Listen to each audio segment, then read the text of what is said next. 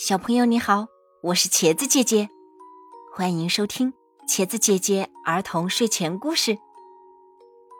接下来一起来听故事。会说话的冰棍。北风呼呼的吹着，雪花纷纷扬扬的下着，天气可真冷啊！可是小松鼠。却饶有兴趣地装了一杯水，然后往水里加点蜜蜂，用棍子搅拌均匀，最后端着水杯爬到树下，把水杯连同棍子一起放在大树脚下的石头上。他盯着水杯，迫切地说：“好好结冰吧。”等结好冰，我就有蜂蜜冰棍吃了。我还从来没有吃过冰棍呢。做完这一切，小松鼠没有上树回家，而是钻进大树下方的树洞里。树洞里住着一只大狗熊，大狗熊是小松鼠的好朋友，此时正在呼呼大睡。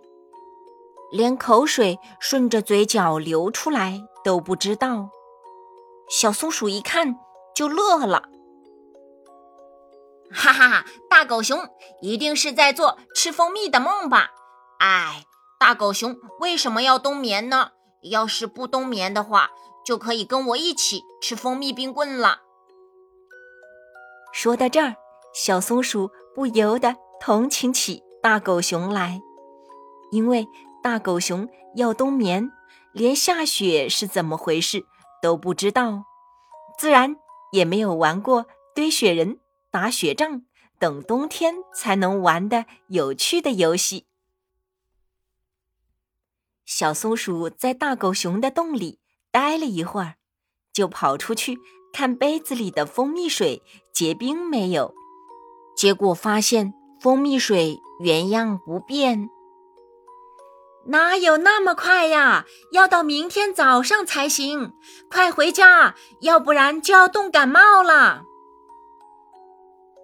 这时，树上传来妈妈的叫喊声，在妈妈的催促下，小松鼠才心不甘情不愿的回家去。第二天一大早，小松鼠就从树上跳下来，它凑到杯前一看。哟，杯子里已经结出一根晶莹剔透的冰棍了。冰棍结得太严实，根本拔不出。小松鼠就捧着水杯钻进大狗熊的洞里。小松鼠把水杯抱在怀里好一会儿，终于将冰棍拔出来，舔了一口，又冰又甜，真好吃。他正想说好吃的时候，洞里突然有人说了个“好”字。是谁在说话呢？他奇怪的问。但四周静悄悄的，没人应他。他想，一定是自己听错了，举起冰棍又要舔。不过他没有舔下去，而是递到大狗熊的嘴边。正在睡梦中的大狗熊，大概感觉到了什么，伸出舌头，在冰棍上舔了一下。好，洞里又冒出一个声音。这一回，小松鼠听得真切，而且觉得这声音有些耳熟。然而，洞里除了自己和大狗熊，并没有其他人呐。会是谁？在说话呢，他找来找去，最后把目光落在冰棍上。难道是这冰棍在说话吗？小松鼠不可思议的举着冰棍，自言自语的说，然后用力舔了舔冰棍，结果冰棍上真的又发出“结冰吧”三个字。把小松鼠惊得目瞪口呆。好好结冰吧。小松鼠回过神来，把之前听到的几个字连接起来一说，发现这句话竟然是自己在做冰棍时对着水杯说的话。小松鼠欢快极了，连连舔起冰棍，冰棍跟着发出它之前说过的话：“我就有蜂蜜冰棍吃了，我还从来没有吃过冰棍呢。”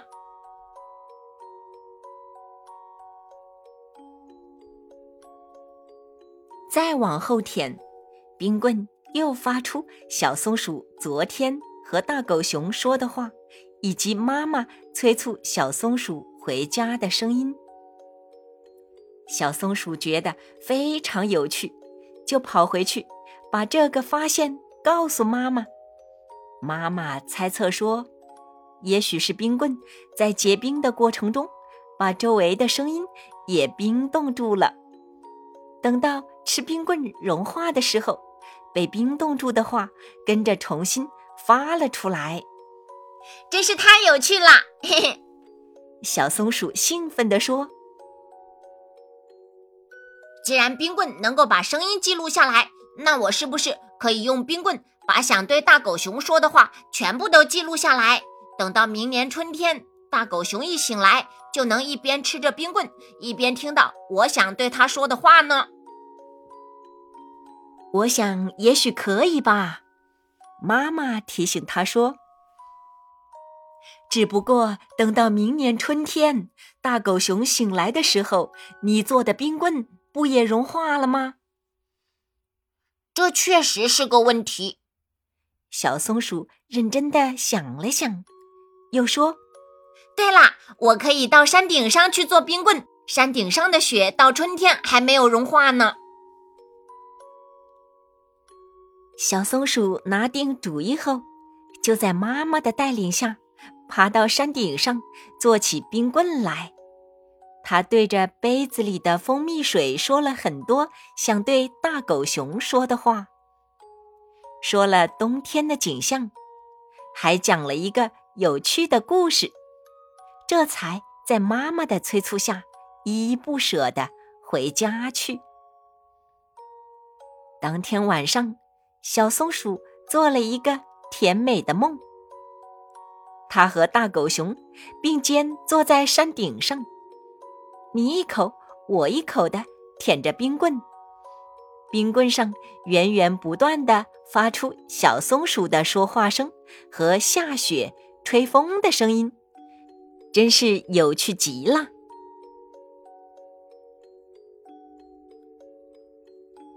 小朋友。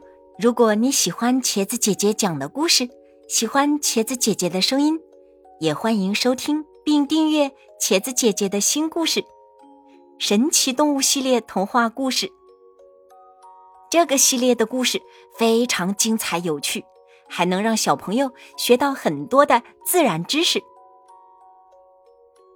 这个专辑故事总共大概有三百多集，每一集五分钟左右。只要十九块九，这是茄子姐姐第一次做的收费故事，希望小朋友们和家长们多多支持哦，谢谢大家。